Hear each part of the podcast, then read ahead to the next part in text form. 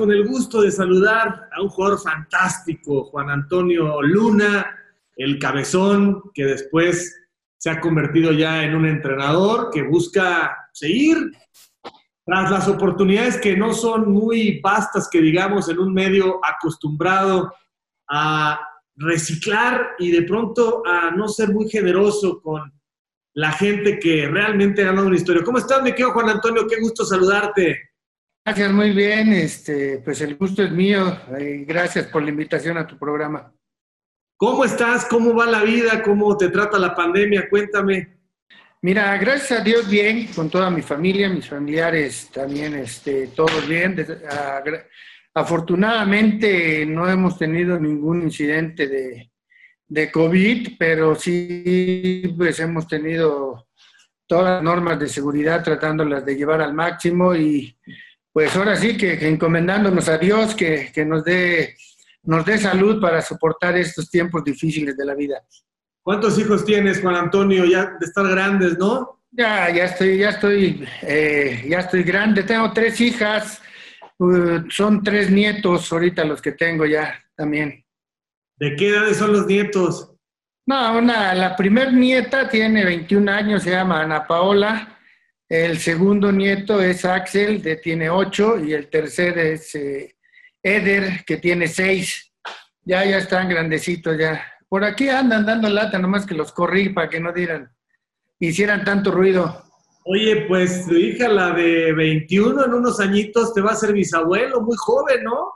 Eh, no, no creo, todavía no. Ahí tiene algunos, este, todavía tiene algunos proyectos por terminar. Está estudiando inglés está bien eh, focalizada a lo que quiere terminar su carrera de inglés y eh, yo creo que por el momento no hay peligro. no hay peligro. Mi querido Cabezón, vámonos un poco atrás en el tiempo. ¿Cómo te quieren los americanistas? Te reconocen como uno de los históricos y los que no son americanistas también, que vivieron esos fantásticos 80, decían, mientras otros se ponen el frac, el cabezón Luna se pone el overall. Qué manera de entregarte, qué manera de comprometerte y de cambiar eh, la cara, ¿no? Unas veces el que robaba, pero después también la gente que no crea que era solamente un todoterreno, tenías lo tuyo para crear y para eh, potenciar las características de tus eh, compañeros. A ver, ¿dónde naces? ¿En qué colonia naces, Juan Antonio? Mira, yo conozco, yo nazco, yo nací, yo nazco, yo, nací en la colonia Ixtacalco. Eh, este, de muy joven me fui a vivir al pueblo de Tlalpan por la salida a Cuernavaca, cerca del Estadio Azteca. Eh, y pues la pasión por el América era porque mis cuñados iban a ver entrenar al América, que estaba ahí en Automóviles América, no sé si recuerdes, ahí en División del Norte ahí estaban los campos del América y me llevaban, entonces yo veía los entrenamientos de América desde chiquillo y me empezó a gustar el equipo y pues me hice fanático del América, aparte teníamos el estadio de el Estadio Azteca caminando, hacíamos 10 minutos del barrio al Estadio Azteca, entonces la verdad vivíamos un, un americanismo muy, muy fuerte y de ahí fue lo que me nació y afortunadamente el profesor Gilberto Galvez me, vio en un, en un, partido llanero de barrio y me convocó para ir a jugar a la Unión Cuapa, que iba a participar en el torneo de los barrios en ese año. Y de ahí, me, terminando el torneo de los barrios, ya me integré a las fuerzas básicas del Club América y ahí estuve bastante tiempo. Después seguí mi carrera de entrenador y muchas cosas que he realizado en el Nido de las Águilas. A ver, vámonos al pueblo de Tlalpan. Ese pueblo de Tlalpan, ahí con tu papá, tu mamá, ¿cuántos hermanos tienes? ¿Cuántos hermanos son? Bueno, mira, en total eh, fuimos una familia de siete hermanos, cinco hermanas, dos hermanos. Eh, una hermana ya falleció, Irma, mi hermano Javier también ya falleció, mi, papá y mi mamá también ya fallecieron. Y eh, pues ayer, ahí nacimos todos en el pueblo de Tlalpan. Justo ayer platicando con una de mis hijas me, preguntaban de, por, qué le, porque le digo pueblo, le digo, porque era un pueblo, o sigue siendo tradicionalmente un pueblo muy bonito, y le, le, empecé a platicar las ventajas que tenía vivir en ese tipo de, lugares, le digo, porque nosotros teníamos canchas de fútbol en todos lados, de béisbol, básquetbol, no, no necesitábamos un deportivo, ¿no? Prácticamente jugábamos todos, todos los deportes que, teníamos al alcance. Eh, de la colonia donde yo vivo, bueno, donde yo viví muchos años, donde nací, caminando del Club de Gol de México eran dos kilómetros, entonces íbamos ahí muchas veces a recoger pelotas Llegamos a jugar este, también golf, ahí en, había unas milpas y poníamos un hoyo de un lado y de otro, hacíamos nuestro campo. Y también le hicimos a todo ahí en, en, ese, en ese bonito barrio donde nací. Oye, ¿y qué hacía tu papá? ¿Qué se dedicaba tu papá? Mi papá trabajaba en el sector salud, en salubridad, eh, era laboratorista. Mi mamá se dedicó siempre al hogar, tenía una bronca bastante grande con con siete hijos que controlar, imagínate. Oye, Juan Antonio, y cuéntame algo. Eh, ¿Tuviste que trabajar de niño? ¿Cómo le iba a tu papá? ¿Te dedicabas solamente a la escuela? O sea, los primeros añitos, a los cuatro, cinco, seis, siete años, todo era jugar y tu papá no tenía lujos, pero cumplía y eran una familia, ya imagino, siete, un buen relajo, ¿no? Las familias grandes son muy alegres, son muy divertidas, son muy solidarias. Mira, la verdad, este, yo no me puedo quejar. La, verdad, mi papá, pues alcanzaba a solventar los gastos familiares eh, indispensables. No había lujos, no había eh, vacaciones de ir todos a una playa, todos a un lugar, ¿no? Vivíamos con lo justo, lo necesario, pero la verdad, este, pues en ese tiempo yo me dedicaba a estudiar y después de estudiar llegaba yo, aventaba la, en ese tiempo no había mochilas, había unos portalibros, lo aventaba y vámonos a la calle, nada más ya cuando regresaba y veía yo que comer algo que, que había quedado de comida y al otro día a la escuela y así. Pero prácticamente esos años maravillosos que viví en la infancia, pues fueron puro, puro deporte, puro andar de vago, haciendo travesuras y, miles de cosas que ahora, te digo, ayer las recordaba con mis hijas y la verdad que eh, como los, mis nietos quisieran haber, bueno, cuando les comenté que yo me subía a los árboles, me decían, ¿te subías a los árboles con una admiración así? Y uno me dice, pues ni que fuera un chango, que pero eran parte de, de nuestra formación y jugábamos tochito, voleibol, eh, de todo, de todo, teníamos una, una gran gama de, de, este, de, cosas que hacer en el deporte. Después, eh, cuando ya éramos más grandecillos, empezábamos a ir a los partidos del América. El América jugaba los jueves a las 8 de la noche. Entonces, eh, nosotros esperábamos que, que calculábamos que fueran 8.30 más o menos y ya nos íbamos caminando rápido, corriendo algunos lapsos. Te digo, el estadio estaba tres kilómetros de, de, donde vivíamos y antes no había tanto problema para llegar a los túneles de acceso. Era de calzada de Tlalpan, la explanada, y llegabas a los túneles. Entonces llegábamos y los señores que recogían los boletos, terminando medio tiempo, pues agarraban sus cosas y se iban o se metían a ver el partido y dejaban los túneles solos. Entonces nosotros entrábamos a ver los, los, segundos tiempos de, de, los partidos, pues entrábamos gratis hasta la parte de abajo en ese tiempo cobraban tres pesos en la parte, 12 pesos creo era la parte de abajo. Bueno, era un dineral para nosotros, pero veíamos medio tiempo. En el Mundial del 70 vi varios partidos de, ese, de esa manera. Ahí vi el, partido del siglo de Alemania contra, contra Italia, vi la inauguración, la mitad y la verdad teníamos que, en qué entretenernos cuando éramos chavos. Oye, y no había nada de que al niño no se le da un golpe ni se le avienta la chancla como ahora. Este, había rigor por parte de los papás. Tu mamá sí te ponía tus manazos. No, no, pero claro que sí, no, no, no eran. Eh, comentándole yo a mis, mis nietos, yo les decía, una golpiza de la que nos daban a nosotros no la aguantaban. Si ahora por regañarlos lloran y se sienten, se están Ahí una vez me dice mi nieta, la más grande, no, si me pegas te llevo, te demando.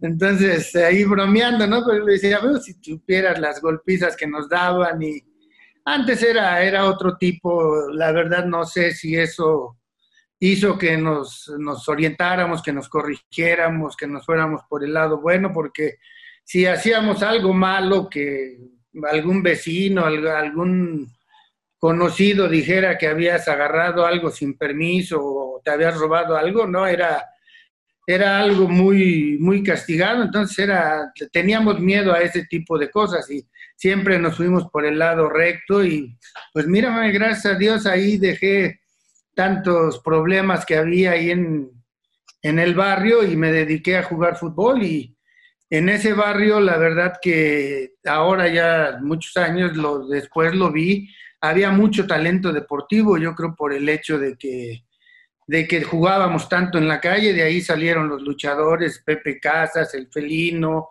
el don Pepe Casas, el, que ahora, bueno, no sé, sigue de, de referee, salieron dos o tres este, luchadores de sumo, de sumo de lucha grecorromana en Juegos Panamericanos.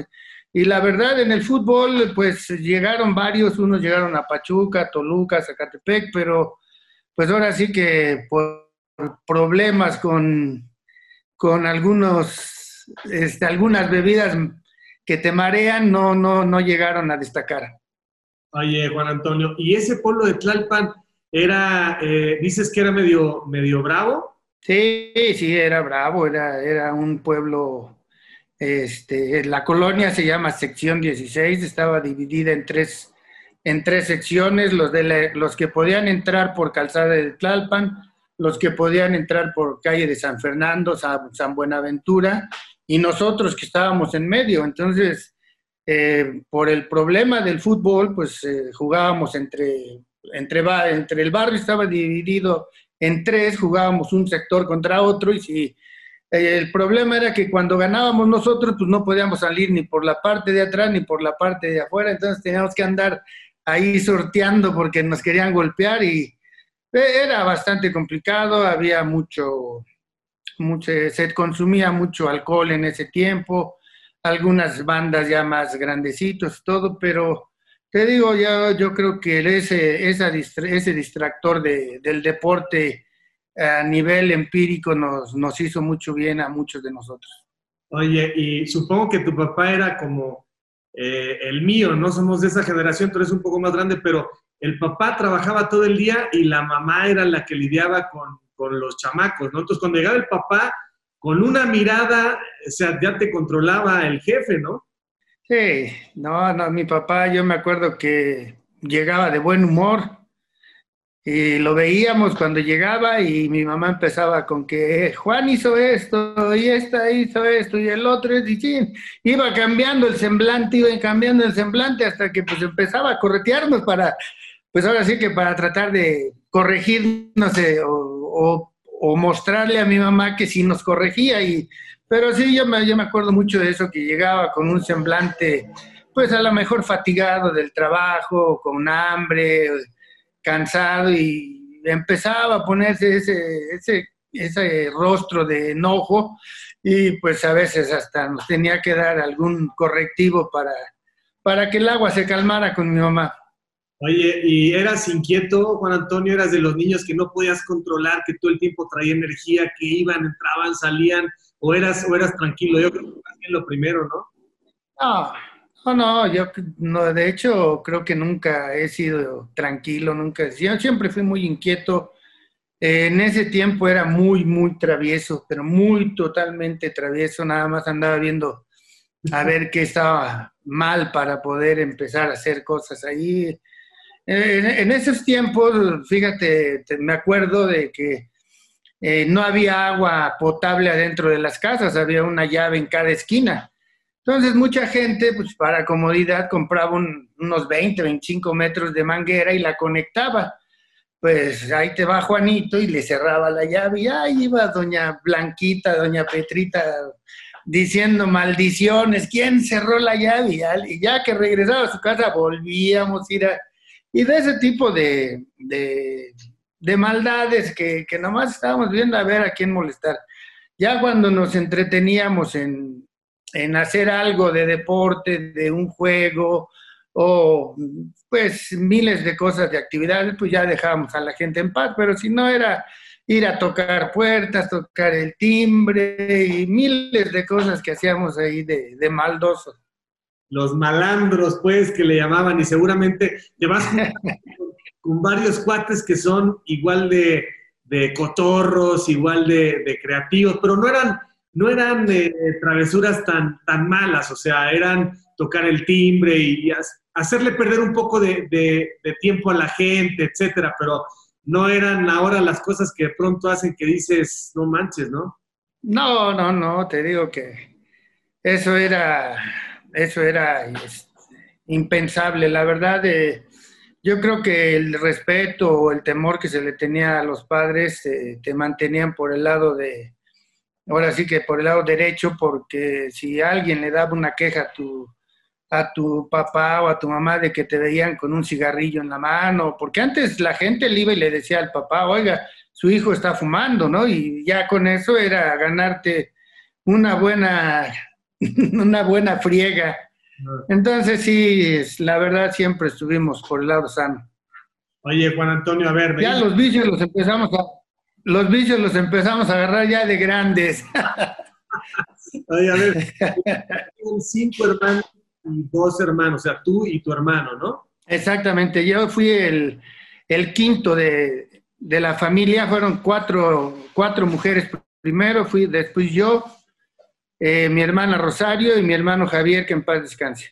A ver, ¿y tu hermano Javier no jugaba bien al fútbol? Sí, sí jugaba, jugaba bien. De hecho, hizo sus pininos ahí en reservas de Atlante y este, se le iba, le iba bien, nomás que desafortunadamente falleció muy joven y ya. Él se recibió de licenciado en, en este, licenciado en, de, de, comunicación, ¿cómo se llama? De ciencias de la comunicación. Oye, ¿y a qué edad falleció tu hermano? Pues era, era como tu, tu alma, tu, alma gemela, ¿no? Eh, mira, él murió a los 34 años, 33, 34 años. Y sí, pues nos llevábamos cuatro años de, diferencia. Y te digo que jugaba bien, era muy, muy aguerrido, muy fuerte, era un tipo, su, su, su conflexión era bastante fuerte, mucho músculo. De hecho, cuando jugábamos las coladeritas en la calle, a él siempre le gustaba jugar contra mí para estarme molestando y sí, yo sentía que era, cada entrada de él era bastante fuerte. Y te digo, desafortunadamente se adelantó, pero también incursionó en el, en el querer ser fútbol, meterse al fútbol profesional, pero se, luego ya se, no sé qué, qué fue lo que lo hizo cambiar y se metió a estudiar totalmente. Oye, Juan Antonio, ¿y de qué murió tan joven? ¿Qué le pasó? Cáncer en la garganta. Wow, muy joven. Y mi hermana Irma también eh, murió de cáncer en un seno. Oye, ¿y tu papá jugaba bien al fútbol? Nunca lo vi, nunca lo vi, la verdad. Este, él me dice que sí, mi papá era de Guadalajara y me decía que, que él había jugado fútbol y la verdad nunca, nunca lo vi en, en acción ya él era, él era más grande, mucho, te digo, ya no podía yo jugar con él. Lo único que me acuerdo que una vez me retó a echar una carrera, me dijo, ¿cuánto a que le gano de aquí a tal lado? No, pues yo le decía, ¿cómo crees? no, casi me gana, casi me gana así de viejito y gordito como estaba, casi me gana. Era, era rápido, yo creo que de ahí, entonces sí, sí tenía esa facilidad para el deporte. A ver, entonces, ¿cuántos años tenía él cuando tú naciste? No, pues la verdad no, no, no lo había pensado de esa manera, pero eh, más o menos cuando yo tenía 20 años, yo creo que él ya tenía arriba de 50, 55 años. Ok, que ya más o menos. Entonces él, él estaba, era, ya no podía, ya estaba muy grande para, para poder jugar fútbol ya no, ya no le daba. Y ya no está ni tu mamá ni tu papá, ¿verdad? No, hicieron los dos. Oye, Juan Antonio, y cuando tu papá eh, te ve jugar, cuando tu papá ve ese América de los 80, yo me imagino que no hay una felicidad más grande, ¿no? Para un padre que ver a un hijo triunfar en lo que más le gusta y de qué manera. ¿Recuerdas lo que te decía, lo que sentía, lo que pensaba? Ah, es algo, algo chusco lo, que sucedió con, mi papá y conmigo, porque eh, mi papá, te digo, él, él nació en Guadalajara y toda la vida él le fue a Guadalajara. Él, él era tapatío a mí, al mil por ciento. Entonces, cuando empiezo a jugar yo en América, eh, él sí le iba a América en sí, yo creo adentro, en su corazón, le iba a la América, pero su orgullo no permitía cambiar. No, yo soy de Guadalajara. Y, me acuerdo un clásico que jugamos en 1980, le ganamos a Guadalajara y yo metí eh, el segundo gol. Se, salió del partido y te digo, vivíamos muy cerca del estadio, se fue caminando. Y pues en el estadio estaban mis hermanas, mis cuñados, eh, muchos este, vecinos que sabían que jugaba yo en el América iban a ver el partido y pues les cayó de extraño de que se molestara en, el momento de que el partido ya estuviera eh, en favor de América y agarró y se fue para, para la casa a esperarnos allá. Qué genial, viejo, imagínate, o sea, él era Chiva y aunque su hijo era figura central del América de los ochentas y ganó todo, cada vez que le ganabas a las Chivas yo creo que era lo mismo, ¿no? No, mira, desafortunadamente él falleció cuando yo empezaba a jugar. Él falleció el 29 de diciembre de 1981. Yo empecé a jugar en el 78, 79, entonces él alcanzó a ver casi dos o tres años fue, vio muy poco, entonces ya él falleció en el, en el 81 y ya no, ya no pudo, ya no pudo enterarse de más. Pero yo creo que sí se enteró todavía. Oye, pero muy joven, entonces también falleció Juan Antonio, tu papá. 65 años cuando falleció. Muy joven, está muy joven, en fin. Oye, a ver, vamos, vamos a hablar entonces de tu llegada a la América. Llegas a la América Fuerzas Básicas, ¿a qué edad? Yo llegué a los 15, 16 años, iba a cumplir 16 años llegué al Club América. ¿Y quiénes estaban? ¿A quiénes veías como figuras ya? Porque los niños los pasan por un lado, pero luego en las instalaciones alcanzan a ver a los, a los que ya estaban consagrados. ¿A quién veías ahí? Mira, el que más me impactó, más me impactó fue Enrique Borja, porque, bueno, de los que me preguntan, pues estaba Borja, estaba eh, Carlos Reynoso, estuvo Quise, estaba Paquito Castrejón, el Popeye Trujillo, Sánchez Galindo, estuvo Cornero, el Pichojos Pérez, estaba el Chocolate García, Victorino, este, Javier Cárdenas, el llegó Dirceu, eh, y había muchos, muchos jugadores, y te digo, el que más me impactó fue Borja, porque pues yo, yo me bajaba, me venía del pueblo de Tlalpan en el tranvía y me bajaba ahí en Calzada de Tlalpan. ¿Te acuerdas del tranvía que pasaba por ahí? Me bajaba y empecé a caminar por la calle esa Benito Juárez para llegar a la América y se paró ahí un carrito blanco de esos deportivos muy bonitos y abre la puerta y me dice, vámonos. Y era Enrique Borja. Yo con mi mochilita que llevaba y todo, yo lo veía así como diciendo, no lo puedo creer y ya llegó, me, me, bajó en el estacionamiento, me pegó así en la cabeza, dice, con todo, échele ganas. Yo no me podía creer, esa tarde llegué a, ahí a platicarle a, todos los muchachos del barrio que me había dado un aventón Borja, y muchos, no, hombre, ¿qué te va a dar? Y la verdad, pero sí, había unos cracks tremendos en, ese, en ese tiempo, cuando, cuando yo llegué, abajo de ellos estaba Cristóbal Ortega, empezaba Atena, Guillermo Padrón, eh, Román Sánchez y varios que, que, ahorita no me recuerdan, los hermanos Garrido, estaba ya había llegado Aguirre con nosotros. Eh, era, la verdad, era un equipazo el que, que cuando yo llegué, era un equipo, pues ganaron la, la Copa Interamericana todavía y yo estaba en Fuerzas Básicas cuando pasó eso y la verdad era, era un equipo de, plagado de estrellas. Oye, Juan Antonio, ¿y quiénes llegan exactamente contigo que después crecieron todo el tiempo? O sea, de esos que tienes 15 y 6 años, ¿con quiénes creces futbolísticamente y hasta ser adultos? Mira, con el que siempre, cuando yo llegué estaba este Jesús Mendizábal, el pitufo, estaba Manolo Rodríguez, estaba Javier Aguirre, Pedro Vega, eh, de los que siguieron, Guillermo Padrón estaba allá arribita, eh, te di quién más estaba, eh, estaba Juan Campos, no sé si te recuerdes, Campos, a Ricardo, Ricardo Campos, quién más, este, ya estaban en el primer equipo Mario Trejo, Vinicio, Cristóbal, Tena, el Choco García, entonces prácticamente fueron cinco o seis los que llegamos y, terminamos el ciclo de, llegar al primer equipo. Y de ahí de los... Rubén Abarca también, Alex Domínguez, Alderete, se me vienen hacia la mente rápidamente. Y se me han de escapar también algunos. No, y si no los mencionas y ven este video, te van a hablar para mentar. Ya me, ya me están zumbando las orejas, ya, ya, ya los estoy escuchando.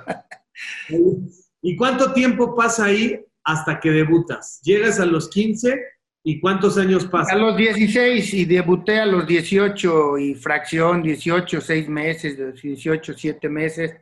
Me tocó ir al Mundial, de hecho cuando llega el señor Roca, no digo, llegó el señor este, eh, Cárdenas, llegó al América y de él nos recomendó a una selección juvenil, a, a Guillermo Padrón, a Mendizábal, a Barca y a mí nos recomendó con el entrenador que está, era eh, Monsiváis.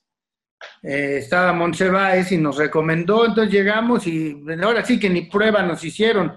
Nos quedamos porque nos mandó el señor este, Cárdenas, pero la verdad fuimos, fuimos una base importante en esa selección, fuimos a jugar el Mundial a Japón, eh, eso fue en el 79 y regresando, eh, Recuerdo bien las palabras, ya no estaba el señor Cárdenas, había llegado el señor Roca, y recuerdo bien sus palabras cuando regresé del, Mundial, me presenté el martes al entrenamiento y te lo tengo que confesar, iba desvelado, venía yo del festejar de haber ido al Mundial, y me habló el señor Roca después de la junta que platicaba con todos nosotros en el vestidor, me, llamó en lo personal y me dijo, Luna, te quiero ver en mi vestidor. Dije, ching, ya me va a regañar porque llegué desvelado, ¿no?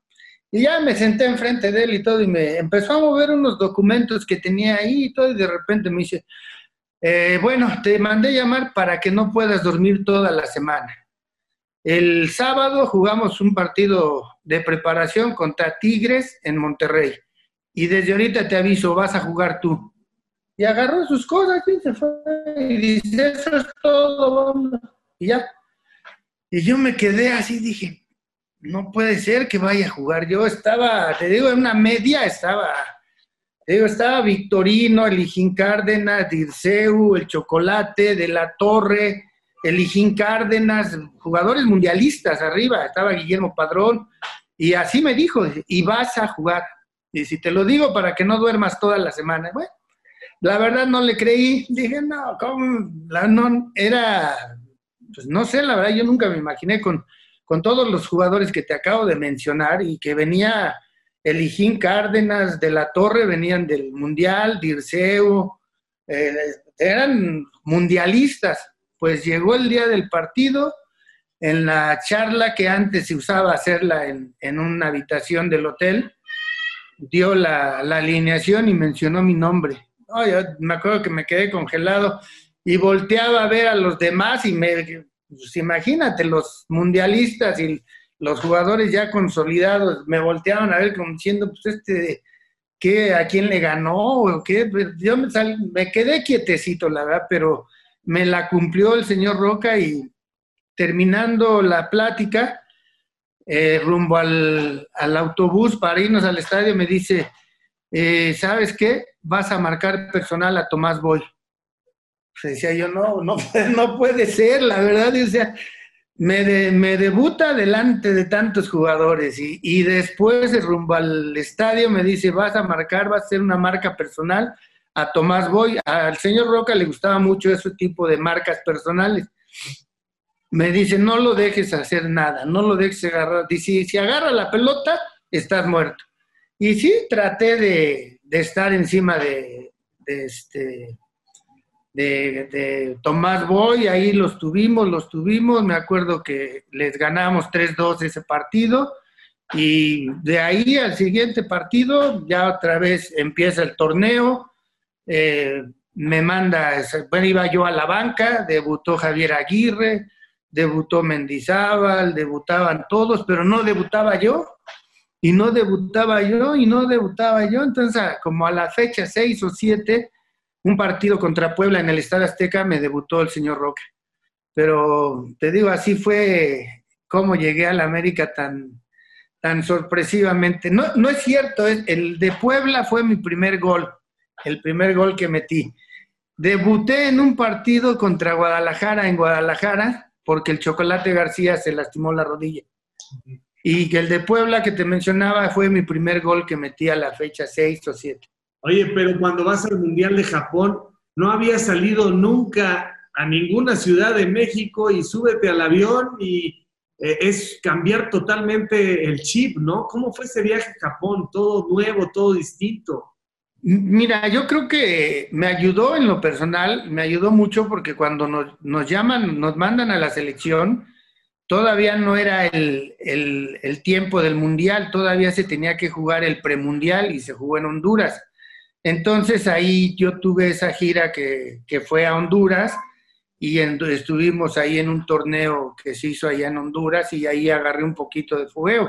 Ya cuando llego yo a jugar el Mundial, pues yo ya traía unos 15, 20 partidos eh, a nivel internacional que me sirvieron muchísimo. Si no, sí me hubiera costado muchísimo trabajo, así como dices, de un lugar a otro, era, era muy complicado.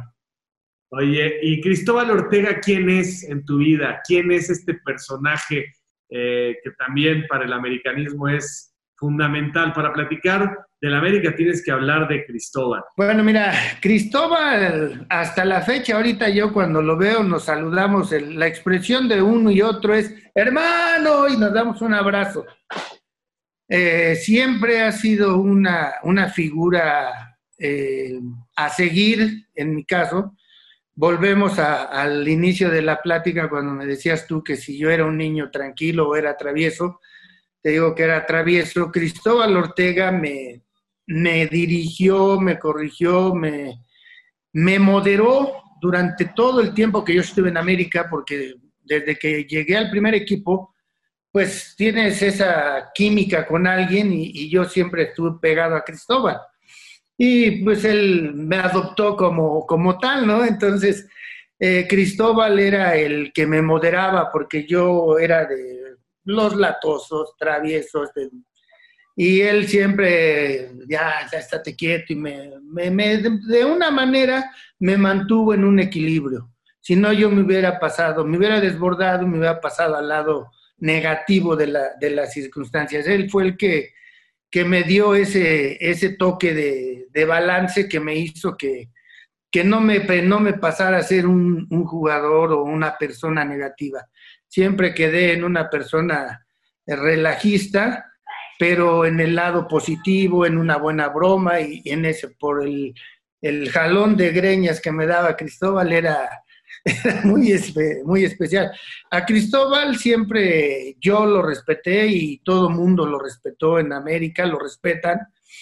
Cuando viajábamos en esos tiempos a San Luis Potosí, a Morelia, a Veracruz, a León, eran viajes en, en autobús entonces tú bien sabes que la guerrita de aventar cosas eran los de atrás contra los de adelante y era un tiradero de cosas. Y Cristóbal y yo nos sentábamos casi a la mitad del, autobús. Cristóbal del lado de la ventana y yo del lado del pasillo. Y cuando empezaba la guerra, yo quedaba en medio. Entonces, pues yo quería participar. Y lo único que hacíamos para que no nos pegaran en la cabeza, pues nos, eh, nos aplanábamos, nos, metíamos más al asiento y ya nos pasaban los proyectiles de, de un lado, del otro lado. Entonces, cuando yo me iba a parar, que iba a empezar a yo también a tirar, me acuerdo que me jalaba de la playera y me decía, quédate aquí ya. Pues era tanto el respeto que, que, le tenían a Cristóbal que pues todos me querían pegar a mí porque sabían que yo era el que muchas veces iniciaba. Pero como yo estaba cerca de Cristóbal, no tiraban a ese lugar.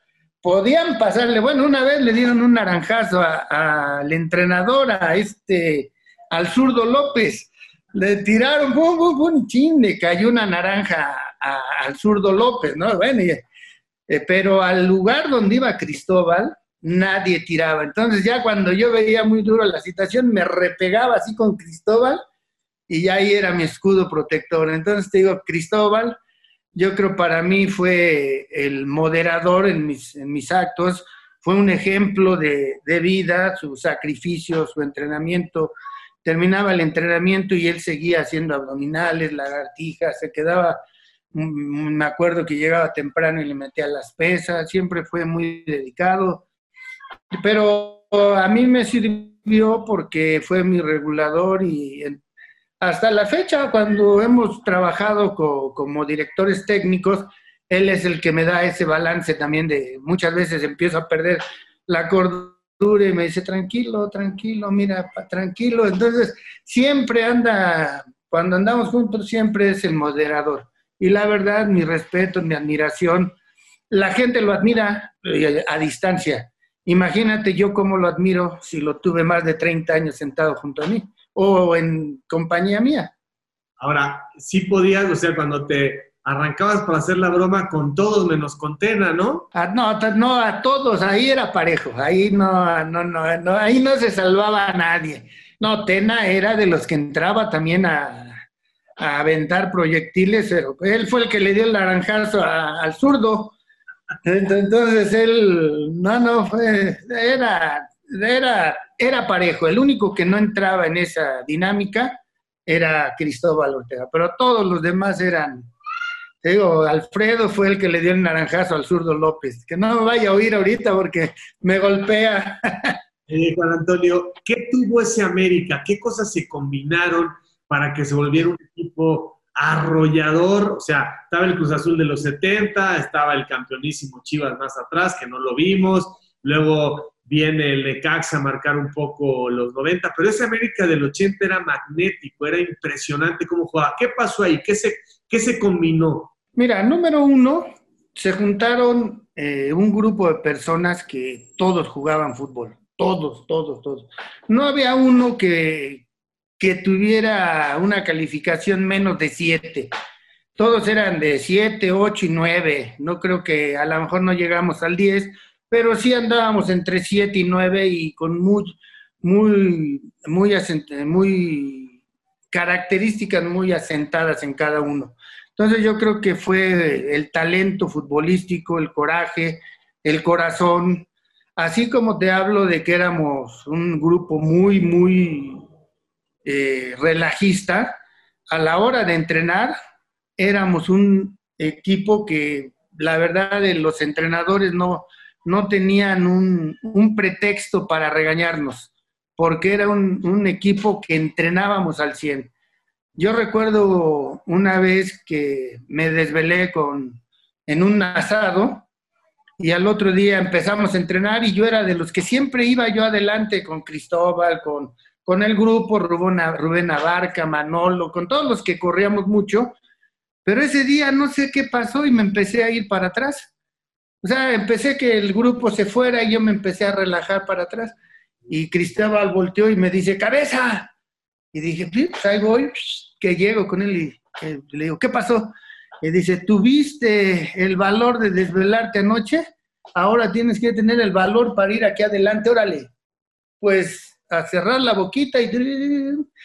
No, entonces era, era un equipo, la verdad que, aparte de calidad de cada uno de los jugadores, compromiso y entrega que tenía cada jugador y en grupo, yo creo que la fortaleza fue que cada uno de nosotros nos hicimos grandes amigos. Dentro de ese grupo que te estoy hablando, que a lo mejor son 25, 30 elementos, muchos son compadres, de, grado, son, son compadres, son padrinos de los hijos. Entonces eso habla de la gran, de la gran amistad que había. Era, eh, y eso era significativo en una bronca, le pegaban a uno y iba a todos, no, no se quedaba nadie atrás, era, eh, le están pegando a mi hermano, le están pegando a alguien de mi familia. Yo creo esa unidad de amistad, de respeto, de compromiso que teníamos fue lo que hizo que ese equipo pues hiciera pues lo que hasta ahora todavía se, se llega a, platicar de que fue un gran equipo, ¿no? Respetando lo que están haciendo ahora los, los, de la nueva era, pero ese equipo fue un equipo que, que causó revuelta en el fútbol mexicano. Totalmente. Oye, Juan Antonio, tu primer contrato, ¿cuándo empiezas a ganar bien en el América? O sea, tu primer contrato supongo que es un contrato donde pues, lo firmas porque quieres jugar, pero luego ya te empiezas a dar cuenta cómo está el mercado y seguramente que para el tercer o cuarto año, ¿cuánto firmas primero? ¿Tres años? ¿O cómo te firmaron? Mira, el primer contrato, bueno, para, para contestar tu pregunta, que cuando gané bien en América, pues nunca. Aunque se oiga chusco, ¿no? Eh, hice un contrato por dos años el primer año. El, primer, la primera vez hice un contrato por dos años. Después hice otro por tres y luego uno por cuatro, algo así. Pero en realidad en ese tiempo en América, al menos a, a los que habíamos nacido en América o habíamos salido de ahí, siempre nos tuvieron en un, en un escalafón muy bajo. Eh, muchas veces también fue culpa de, de, nosotros porque con el afán de jugar en América, de estar en América y el cumplir el sueño de, de vestir esa playera, pues muchas veces dejábamos hasta lo económico a un lado y, este, nos entregábamos total, pero eh, yo ahora de ya más grande, yo también digo, bueno, pues eso fue honestidad, sinceridad, amor a la camiseta por parte mía, por parte de algunos compañeros, pero también no hubo esa, esa reciprocidad por parte de la directiva de decir, bueno, te mereces esto, esto te doy, ¿no? Entonces, te digo, yo empecé a ganar bien cuando desafortunadamente me voy al Necaxa, y veo mi sueldo de Necaxa y veo el de la América y dije, puta, perdí 10 años en estar en América. Entonces, la verdad, no, no, no me quejo, lo tomo como un, algo chusco en mi vida, pero sí realicé el sueño que de chico yo había visto cuando iba a entrenar, cuando iba a ver entrenar ahí al, donde estaban los automóviles, es América, que estaban ahí los campos de la América y veía yo las estrellas y ahí yo quería jugar fútbol porque amaba. Cristóbal Ortega también me, comentó una vez así, eh, ya estando en América, Cruz Azul le ofrecía un contrato, pero ganando 15 veces más de lo que le ganaba, que ganaba en América, y él dijo que no, porque él quería jugar en América. Y como recordarás, él jugó 20 años en América, no jugó en ningún otro equipo. Cuando se retira de América, pudo haber jugado uno o dos años en, otro equipo, pero no lo quiso hacer porque me lo confesó a mí, porque él quiso ser siempre del América y no quiso jugar en ningún otro equipo. Y así nos pasó y te digo, ahora lo, lo veo como que, digo, hijo, qué, qué mala onda de parte de la directiva, pero la verdad lo disfruté, fue parte de lo que yo quería hacer, de lo que cimenté y de lo que yo lo que hice en América, lo que viví, lo que aprendí, la verdad no lo cambio por nada. No, ¿quién te quita marcar una época? O sea, son muy poquitos los que pueden jugar a ese nivel en primera división. No solamente llegar a primera división, que ya es admirable, no todos pueden jugar en primera división, pero luego ser consagrados en primera división, wow, es una historia que queda ahí para tus nietos, tus bisnietos, para la posteridad, lo que construyeron eh, con ese América. Y ahora, Juan Antonio, como entrenador, eh, ¿Cómo ves las oportunidades? ¿Crees que, ¿Crees que son pocas? ¿Crees que siempre buscan a los mismos nombres? ¿Qué es lo que pasa con, con los directores técnicos como tú que quieren realmente consistencia en las oportunidades? Mira, tú lo acabas de decir. Yo creo que se volvió un círculo vicioso el fútbol donde casi siempre se usan a los mismos no importa lo que hayan hecho, no importa lo que hayan logrado, sino que nada más es el mismo, el mismo, el mismo, el mismo. Entonces yo creo que nos hemos estancado en, esa situación. Si te das cuenta, eh, de los entrenadores que han despedido en este torneo que acaba de arrancar en el 20, pues la mayoría son mexicanos, o no sé si todos son mexicanos, porque la, cuestión es que siempre se están usando los mismos, los mismos, no le dan chance a, algunos jóvenes o a algunos viejos que, que en realidad hicimos algo y que no lo valoraran, ¿no? Como yo me acuerdo que yo pensé que después de, dirigir al América como lo dirigí, me iban a, abrir las puertas para estar en primera división en algún otro equipo y, se, se, fue muy, se fue cerrando, se fueron cerrando las oportunidades. América, yo estuve, después de América me mandó el, mismo grupo Televisa, me manda Aguascalientes a, a agarrar al Necaxa interinamente. Sale Chava Reyes, deja el equipo con 11 puntos a punto de descender y faltando cinco, cinco juegos, eh, yo sumé ocho puntos y los dejé con 19, salvados del descenso. Eh, yo planeo la pretemporada y planeo algunos nombres de jugadores para reforzar el equipo de Necaxa. Y el día que me presento a, a iniciar el trabajo, que era el 4 de diciembre, me dice la directiva de Necaxa, no, pues sabes qué, cálmate, tú te vas a ir a San Luis y los de San Luis van a venir acá, es una disposición que, ah, caray. Y ya no, ya no fui yo director técnico, entonces, te digo, nos cerraron, se me cerraron las puertas, no, la verdad que no, no sé por qué. Lo que sí me acuerdo muy bien fue de que eh, también sufrí mucho el acoso del medio periodístico porque la fobia que le tienen a la América, pues la representaban o la, la, la, descargaron en mí, ¿no? Eh, todos los medios de, había, yo me acuerdo de que había un periodista, eh, ¿cómo se llama? Bueno, es el, Muro, Muro, ¿no? ¿Cómo se llama este? Domínguez Muro. Domínguez Muro una de las tantas que escuché de ahí, de, escuché decir mentiras a tantos, a José Ramón Fernández, a Faitelson, a, a, este Carlos Alves, pero la de Domínguez Muro fue, fue esencial. Es, eh, comenta de que me dieron el equipo del América a mí, que porque yo tenía visa vigente para ir a Brasil y Alfredo Tena no la tenía.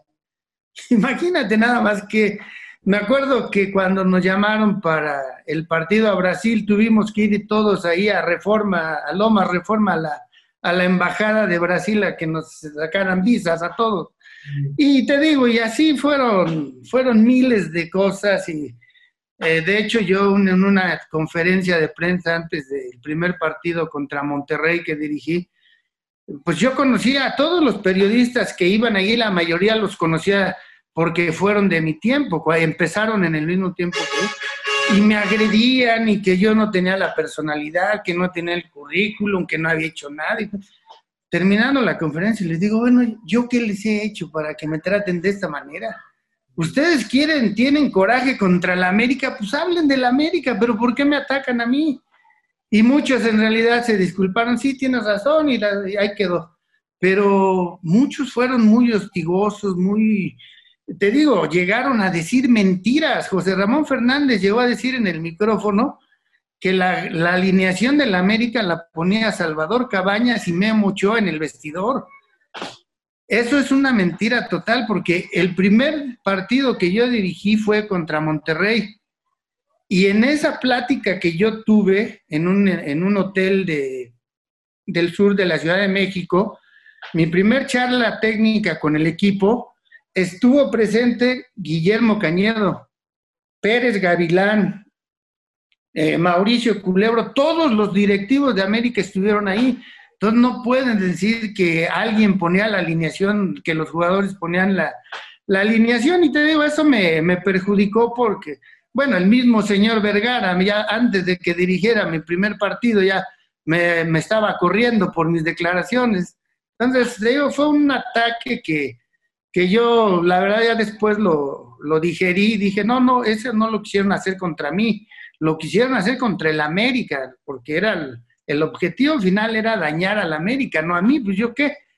Pero sí, sí me, me, pegó en ese momento porque era, era muy hostil de parte de la prensa. Juan Antonio, ha sido un, un, placer el poder platicar contigo, que nos hayas contado las anécdotas, el que estés vigente y esto es de resistencia, tienes todavía mucha fuerza, tienes el cariño de la gente de todas las generaciones, nunca sabes cuándo va a volver a brincar la oportunidad y ahí estaremos pendientes para seguir tu trayectoria. Mi respeto y mi admiración de siempre, querido Cabezón. No, hombre, Javier, te mando un gran abrazo, sabes que se te aprecia mucho, también somos contemporáneos, tú más joven, pero también empezamos ahí en esos 80 y la verdad te tengo una gran estima. Que te vaya muy bien, Juan Antonio, en el camino andamos. Gracias. Gracias, muy amable. Un abrazo a todo tu auditorio. Así que camaradas, por favor, no dejen de seguirme a través de todas mis redes, de suscribirse a mi canal, dale a la campanita, dale like. No te olvides de dejarme tus comentarios, yo mismo estaré respondiendo. Cambio y fuera, camaradas.